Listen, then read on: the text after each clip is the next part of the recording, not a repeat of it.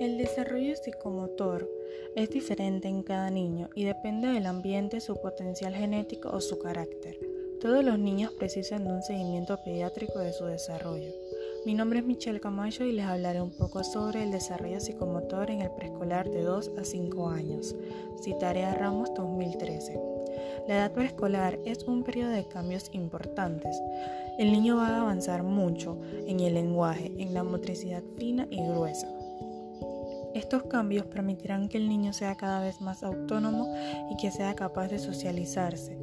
A esta edad suele iniciar la escolarización, guardería o colegio, y el juego simbólico y social con otros niños. Desarrollo motor fino.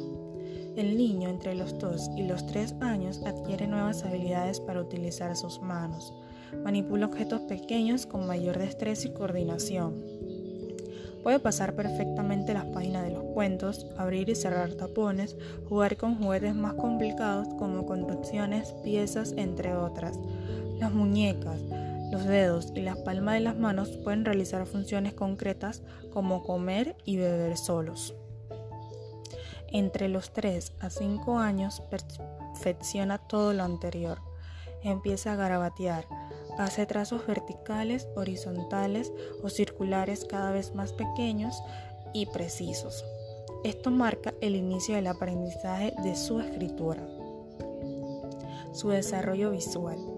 La agudeza visual del niño sigue aumentando durante la etapa preescolar. Se estima que a los 2 años es la mitad y a los 5 años dos tercios de lo normal. No tendrá la agudeza del adulto hasta la época escolar. A esta edad es normal que el niño tenga hipermetropía. ¿Qué es la hipermetropía? Es la falta de nitidez o visión borrosa de los objetos próximos. O sea, puede tener problemas para ver la televisión, pero no para distinguir una señal de tráfico.